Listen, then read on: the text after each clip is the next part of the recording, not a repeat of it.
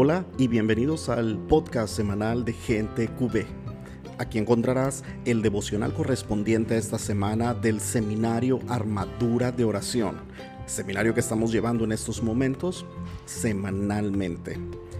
Que Dios te bendiga y recuerda que Dios es bueno.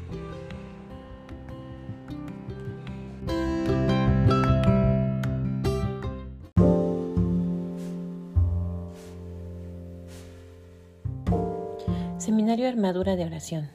Tomo 3. Las armas espirituales. La autoridad. Día 4. ¿Haremos cosas iguales o mayores que Jesús? Vamos a leer la siguiente cita bíblica. Juan 14, versículos del 12 al 14. En verdad les digo, el que cree en mí hará las mismas obras que yo hago, y como ahora voy al Padre, las hará aún mayores. Todo lo que pidan en mi nombre lo haré de manera que el Padre sea glorificado en su Hijo. Y también haré lo que me pidan invocando mi nombre. Medita y responde. El Señor quiso que participáramos de su plan de salvación. Una de las muestras más hermosas del amor de Dios por nosotros es la participación que nos ha dado en su obra redentora. El Padre desea, en su infinita sabiduría, que compartamos con los demás el mensaje del Evangelio que hemos recibido en el corazón. Seamos instrumentos de paz y amor en este mundo dando testimonio de lo que Jesús hace en nosotros y llevando la esperanza y la paz de la salvación que hemos obtenido por la gracia de Jesucristo. Todos los bautizados estamos llamados a actuar en el nombre de Jesús. Durante muchos años llegamos a pensar que la vida espiritual es un tema concerniente solo a las almas consagradas, como obispos, sacerdotes y religiosos. Que los demás los temas relacionados con el Señor son para desocupados o para personas con edad avanzada. Esto es una gran mentira, porque el Señor llama a todos sus hijos por igual. Cuando escudriñamos el Evangelio nos damos cuenta que el Señor llamó a personas de diversas características para hacerlos testigos de su redención. Hombres y mujeres, ricos y pobres, sencillos y doctos, personas pequeños y ancianos, personas enfermas y quienes gozaban de buena salud. ¿En qué ocasiones has llegado a pensar que caminar con Dios no es para ti o que es una pérdida de tiempo? Este es un momento para ponerle pausa al podcast y hacer esta pregunta para tus adentros. Y qué mejor si puedes escribirla. La voy a repetir. ¿En qué ocasiones has llegado a pensar que caminar con Dios no es para ti o que tal vez es una pérdida de tiempo?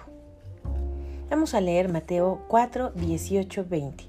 Mientras Jesús caminaba a orillas del mar de Galilea, vio a dos hermanos. Uno era Simón, llamado Pedro, y el otro Andrés.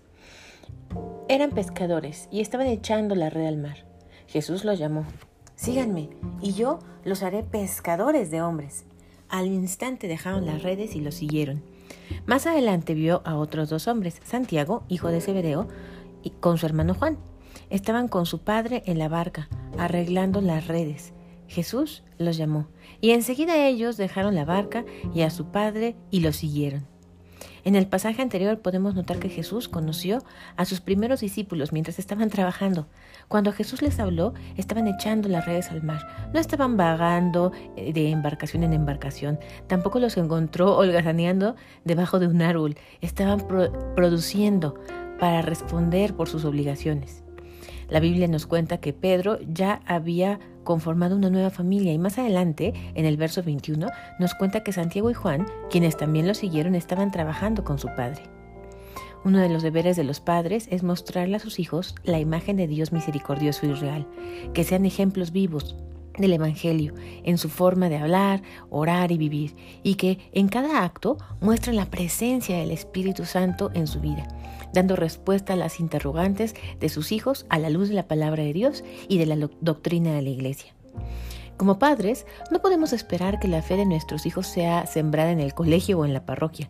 La familia es la fundamental escuela de fe y evangelización que, nuestros hijos vean y tengan un encuentro personal con Cristo a través de nosotros, desde su infancia, desde su más tierna infancia. Desde cada oficio que desempeñemos, casados, solteros, padres o madres de familia, empleados o estudiantes, estamos llamados a dar testimonio vivo de Jesús. Tenemos la obligación de contarle a los demás lo que el Señor hace en nosotros. Recordemos que la mies es mucha y los obreros son muy pocos. El Señor llamará a muchos a predicar su palabra delante de multitudes, a pastorear a sus hermanos de las pequeñas comunidades de nueva evangelización, a participar de diversos ministerios. A otros los hará testigos en sus trabajos, los hará predicadores en su diario vivir, desde su realidad de vida. Necesitamos hombres de negocios y empresarios convencidos de Jesucristo, con anhelo de santidad y deseo de mostrarle al mundo que en Dios se puede progresar, que el mayor éxito es tenerlo a Él en el corazón y que lo demás es por añadidura. Lo hacemos por gracia. Cuando se les pregunta a las personas si creen en Jesús, generalmente todos alzan la mano y con su cabeza expresan sí. Cuando se les pregunta si Dios puede hacer lo que quiera, como como quiera y cuando quiera, las personas no dudan en responder inmediatamente, sí. Pero cuando se les pregunta si creen que Dios puede hacerlos para, puede, puede usarlos para hacer cosas iguales o mayores a las realizadas por Jesús en esta tierra, vemos expresiones de duda o desconcierto. Incluso algunos menean la cabeza con un triste no. A continuación veremos algunas ideas de por qué las personas no creen que pueden ser usadas por Dios con poder.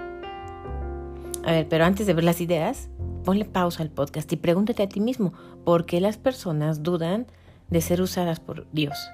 ¿Por qué tú puedes llegar a dudar que Dios te puede usar? Listo, vamos a analizar. Creemos que es para santos. Desde hace mucho eh, se nos ha enseñado que todas las manifestaciones sobrenaturales de Dios en este mundo son hechas a través de hombres y mujeres excepcionales, los santos, que Dios solo escucha a las personas especiales que le han dedicado su vida en oración y sacrificios, en su mayoría sacerdotes o religiosos o religiosas. Al compararnos con ellos, nos vemos y sentimos bastante lejos de la santidad mostrada en las biografías de estos hombres y mujeres de Dios lo que nos lleva a desanimarnos y en muchas ocasiones a perder la esperanza de alcanzar la santidad. Lo primero que debemos entender es que los santos se hicieron, no nacieron santos. Desde el día de nuestra concepción hemos tenido el llamado a ser imagen de Cristo en la tierra, solo que pocos se deciden radicalmente a trabajar en su vida para lograr imitarlo. Es importante tener en cuenta que en la historia de la Iglesia se han moldeado santos de acuerdo con los tiempos y con el contexto.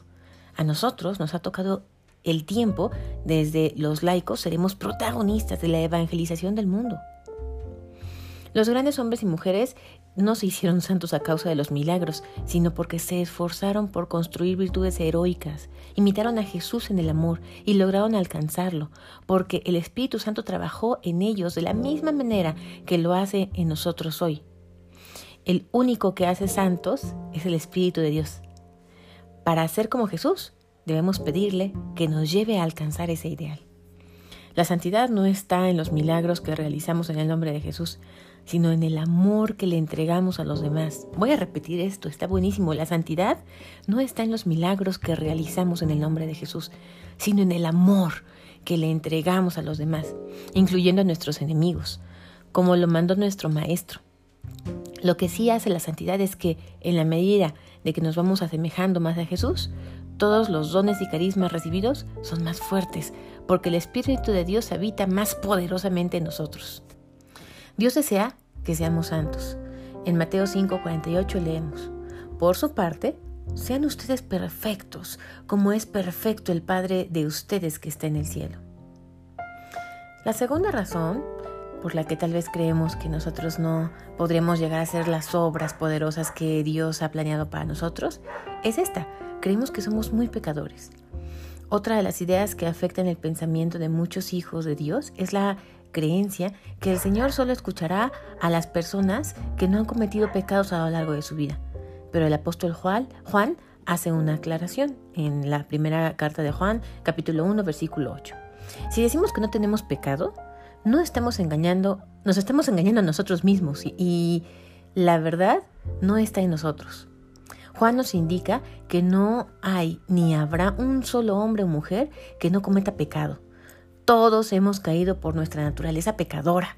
Hasta los mismos hombres proclamamos santos, eh, proclamados santos en nuestra iglesia, cometieron pecados, como cualquiera de nosotros. Cuenta la biografía de San Pío de Pietrelcina que la noche en que entregó su alma al Señor acudió al sacramento de la confesión como cualquier feligrés que se siente necesitado de la misericordia de Dios.